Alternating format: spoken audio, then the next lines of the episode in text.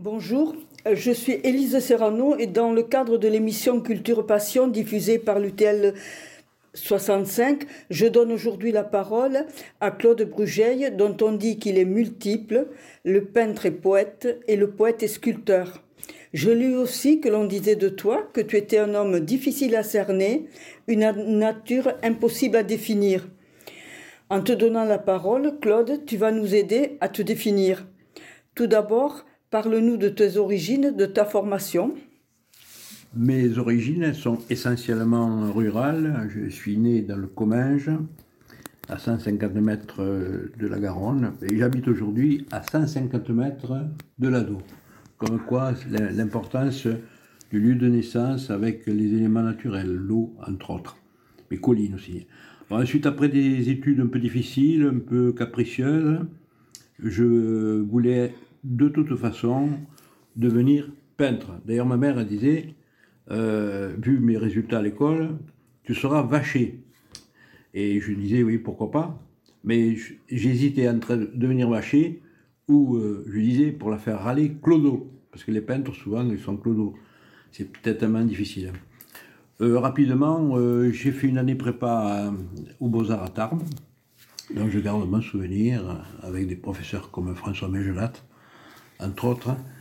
Et puis après, j'ai un peu bourlingué, j'ai beaucoup bourlingué avant de revenir après dans le département comme conseiller technique et pédagogique en art plastique. C'est, c'est un peu un raccourci de, de, ma trajectoire qui a été un peu tumultueuse, avec d'énormes rencontres qui m'ont marqué tout le restant de ma vie. Tu dis aussi, Claude, que tes yeux sont tes bleus de travail. On peut te rencontrer dans les décharges à la recherche de la perle rare qui va te permettre de réaliser une sculpture. Peux-tu nous parler de ta manière de créer?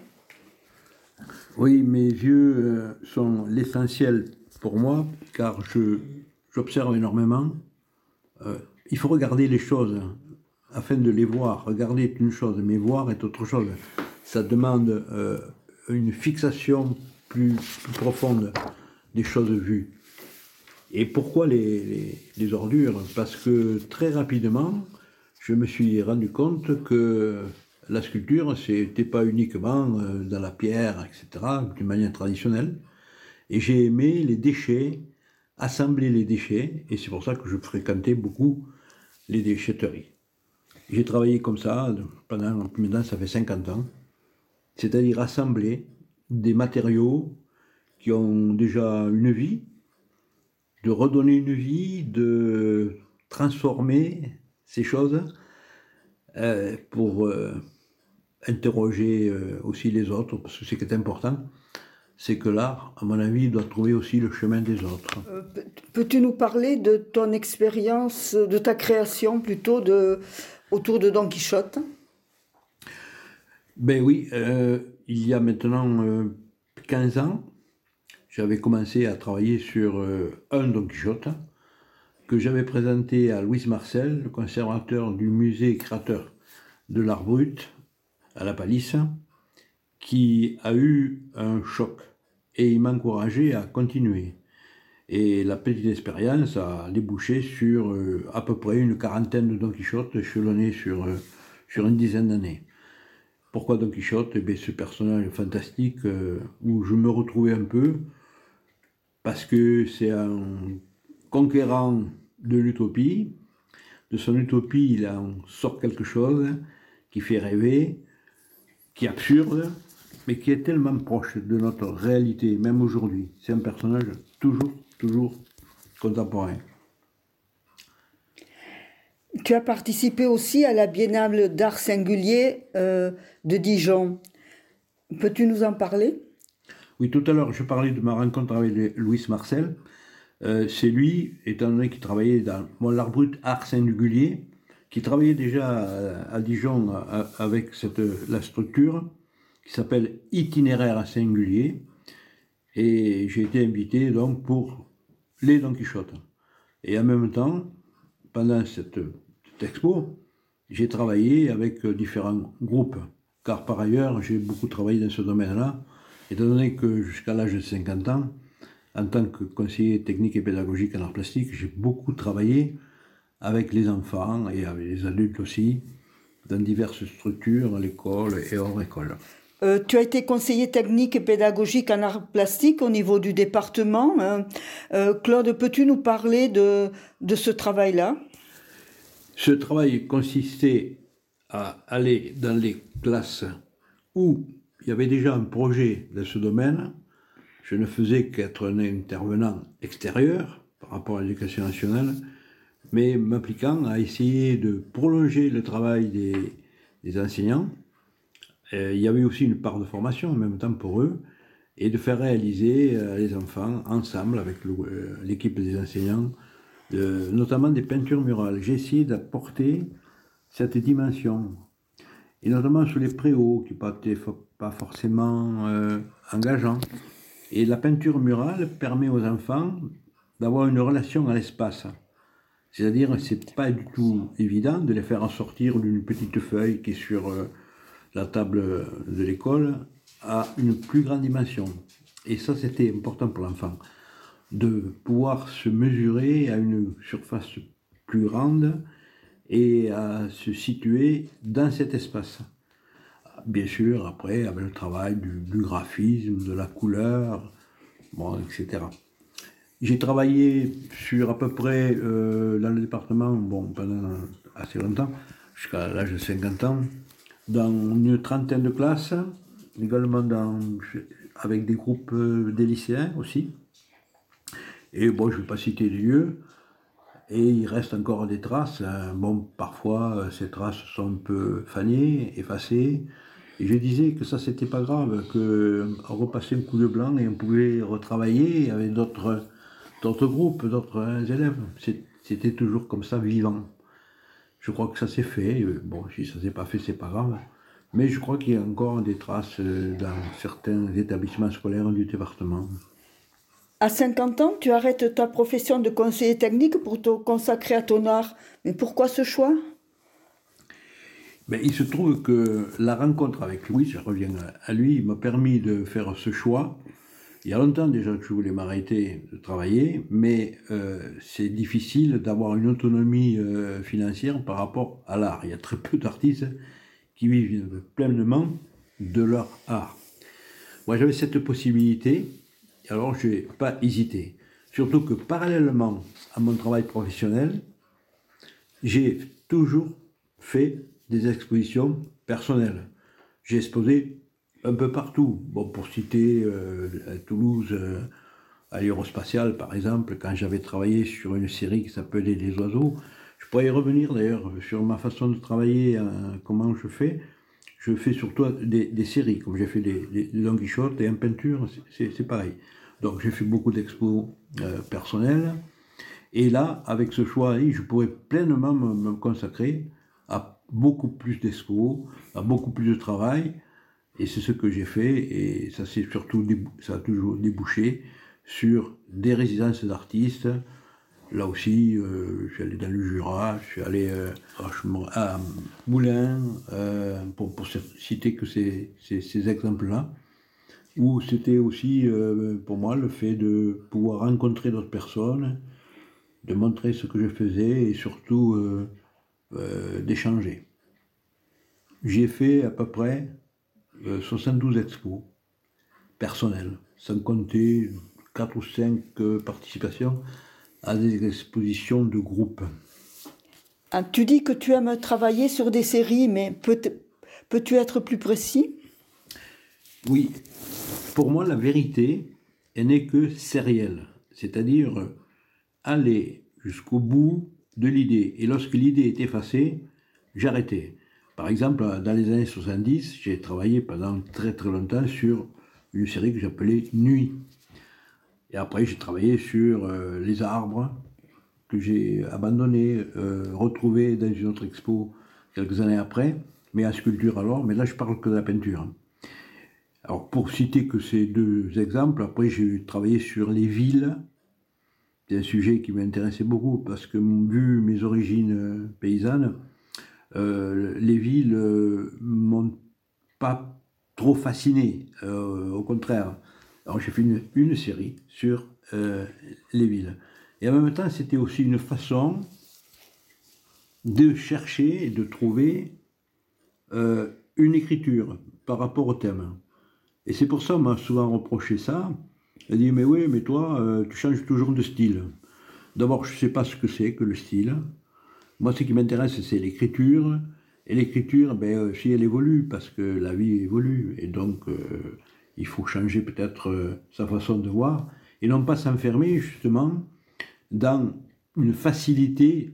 Quand ça vient bien, on a tendance à refaire. Et moi, j'ai toujours essayé de, de casser quand ça venait trop bien. pour être beaucoup plus en accord avec ce que je recherchais. Et que fais-tu actuellement? Quels sont tes projets? Bon, Actuellement, quand je me regarde dans le miroir, je me trouve con, in fine. Ça ne change pas beaucoup, je l'étais déjà un peu avant, mais alors là, c'est sûr que c'est une période un peu difficile, un peu coupée, avec des projets intérieurs sur lesquels je reviendrai, qui n'ont pas pu donner euh, le voir le jour parce que euh, c'était impossible. Aujourd'hui, ben, j'ai renoué un peu avec euh, le dessin. et là, une série est en train de naître. Je n'ai pas de, titre sur cette série, mais voilà, bon, je continue à travailler. Et puis, c'est au coup par coup, parce que là, j'ai eu une rencontre récemment. Quelqu'un m'a demandé si je voulais faire une sculpture pour une stèle pour la tombe de son fils. Alors ça, c'est un sujet qui, m'intéresse aussi. tous les sujets m'intéressent. Alors voilà, à ce moment, je, je travaille, je cherche. Voilà, et je ferai une maquette pour euh, une réalisation future. Récemment, il y a, ça remonte maintenant à plus d'un an, euh, j'étais invité pour réaliser un Don Quichotte pendant le festival sur Don Quichotte euh, qui avait lieu à Gavarnie.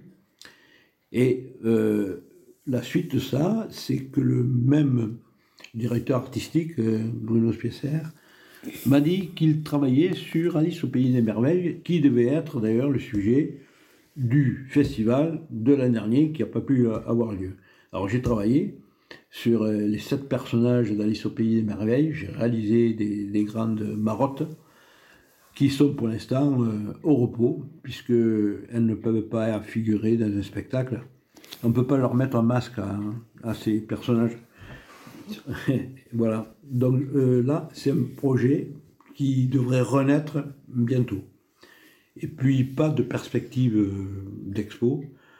J'attends le retour de mes œuvres de Dijon, parce que il y a deux ans, j'étais invité, euh, ils ont fait une rétrospective sur dix ans de création de mes œuvres, et j'ai présenté ce que j'avais réalisé ces quatre dernières années sur le thème des migrants. J'attends cette expo, j'espère euh, après pouvoir trouver un autre lieu pour euh, les présenter. Tout à l'heure, Claude, tu as parlé d'écriture. Quelle articulation y a-t-il entre tes créations de peinture, de sculpture et l'écriture? Les, les uns nourrissent les autres. C'est-à-dire que la peinture, c'est souvent un, point de départ à un écrit. L'écrit peut être un écho, trouver son écho dans, la peinture. Ce que je ne peux dire en peinture, je le dis dans l'écriture. Ce que je ne dis pas dans l'écriture, je le dis en peinture. Et idem la sculpture. Parce que la sculpture est un langage, la peinture est un langage et, l'écriture euh, en est un autre.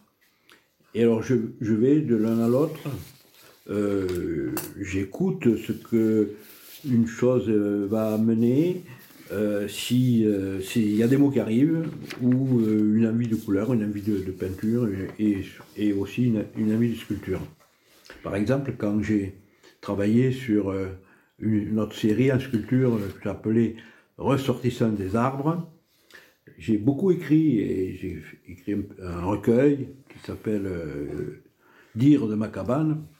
Pour la bonne raison, c'est que j'ai une cabane au milieu des bois, non pas pour euh, comme les chasseurs, hein, mais pour observer au plus près euh, les arbres. Et, là, il y a eu un aller-retour permanent entre l'écriture et, la sculpture. Les grands personnages avec le végétal. Voilà. Euh, et la matière elle-même, euh, elle peut être traduite avec des mots, mais, mais c'est peut-être plus aisé pour moi de les traduire aussi avec des matériaux, notamment là, les matériaux euh, naturels. Voilà, je crois que j'ai essayé de, répondre parce que c'est pas facile. C'est tellement un peu mystérieux les déclics, mais c'est vrai que si on ne provoque pas les choses, elles ne viennent pas toutes seules. Et il faut là aussi écouter ces déclics. Et je reviens à ça, regarder, et puis bon, et voir. Et ce que j'ai vu peut trouver son prolongement dans l'écriture ou la peinture ou la sculpture. Ah, oui, là tu dis quelque chose qui, euh, qui m'interpelle. Tu dis si on ne provoque pas les choses, elles ne viennent pas. Alors, dis-nous comment tu fais pour les provoquer. Je suis d'abord un éternel rêveur devant la nature, devant les humains, il me renvoie des images. Ces images, je les capte, je les digère. J'ai une activité onirique importante, même la nuit. Et c'est ça que j'appelle euh, euh, provoquer. C'est-à-dire que ce qui arrive, euh, je l'enregistre et ensuite je le restitue. Mais si je ne fais pas l'effort de le restituer, ben, c'est perdu. Bon, c'est aussi un travail. L'écriture, la peinture, c'est un travail, ça se cultive. Je cultive le rêve, comme, comme je cultive le jardin. Pareil, c'est, pareil, pour moi, c'est, la même chose. Alors, si on ne veut pas euh, euh, se laisser emporter par, par euh, l'inertie, il faut peut-être à un certain moment, ben, je monte à l'atelier et, et l'atelier, bon, je vois, il y a, y a, une tentation qui, qui se passe si je ne vais pas à l'atelier, je peux aller dehors et puis je regarde et je vois. Et ce que j'ai vu, euh, ça peut donner des mots. Voilà, c'est ça provoqué pour moi le, déclic. Nous allons donc parler de l'écriture. Tu as eu le prix Max Paul Fouché en 1994 pour l'ouvrage Papier Pays. Et tu as écrit et illustré récemment le passe-mot que personnellement j'ai beaucoup lu pendant le confinement. Peux-tu nous parler de la genèse de ces deux livres et nous indiquer quels sont tes projets? Papier Pays a été posté euh, via euh, l'éditeur et créateur euh, du, prix Max Paul Fouché. parce que j'avais dit qu'à 50 ans, c'est lié au fait que je me suis arrêté, je n'avais, j'écrivais depuis un moment, je n'avais rien tenté pour l'édition. Et là, j'étais à 50 ans, je l'ai fait. Et j'ai eu le, prix euh, Max Paul Fouché pour Papier Païs, qui, qui est essentiellement tourné sur euh, mon enfance et euh, ses racines et mon grand-père, qui m'a beaucoup marqué. Mon grand-père était, petit paysan, mais c'était aussi un conteur. Et je pense que c'est lui qui m'a nourri. Et j'ai, après, plus tard, bien sûr, découvert euh, ce monde merveilleux du conte et puis surtout la magie de, l'écriture après. Bon, et ça, on le retrouve bien sûr dans euh, pas ce mot, ben, c'est toute mon écriture. Elle est, elle est basée sur ces emprunts à la terre, à la terre, à l'air, à l'eau et le feu, comme le définissait Bachelard, un homme qui m'a beaucoup aussi euh, inspiré comme un philosophe. Et euh, j'ai écrit il n'y a pas longtemps un petit texte qui est aussi un hommage à, mon grand-père que je me permets de, de lire. Décembre m'appelle au coin du feu, éveillant le souvenir de mon grand-père, rallumant son mégot avec le tison des contes enluminant les veillées de mon enfance. Les nuits de décembre, la lune bleuissant au soleil de minuit veille la braise du songe sommeillant sur le duvet des cendres. Bon, je ne suis pas certaine d'avoir réussi à te cerner. Cet entretien a été très riche. J'ai personnellement beaucoup appris et ressenti beaucoup d'émotions. Tu es vraiment, comme tu te définis, l'artisan de ton art. Rien n'est surfait. Il y a beaucoup de travail dans tes créations.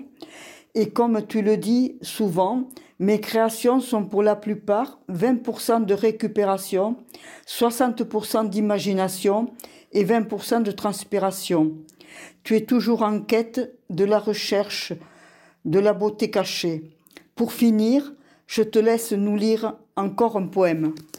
Répliquant à l'insulte des laideurs proliférants, la beauté se couche tard et se lève tôt pour enfanter les étoiles qui brillent en plein jour.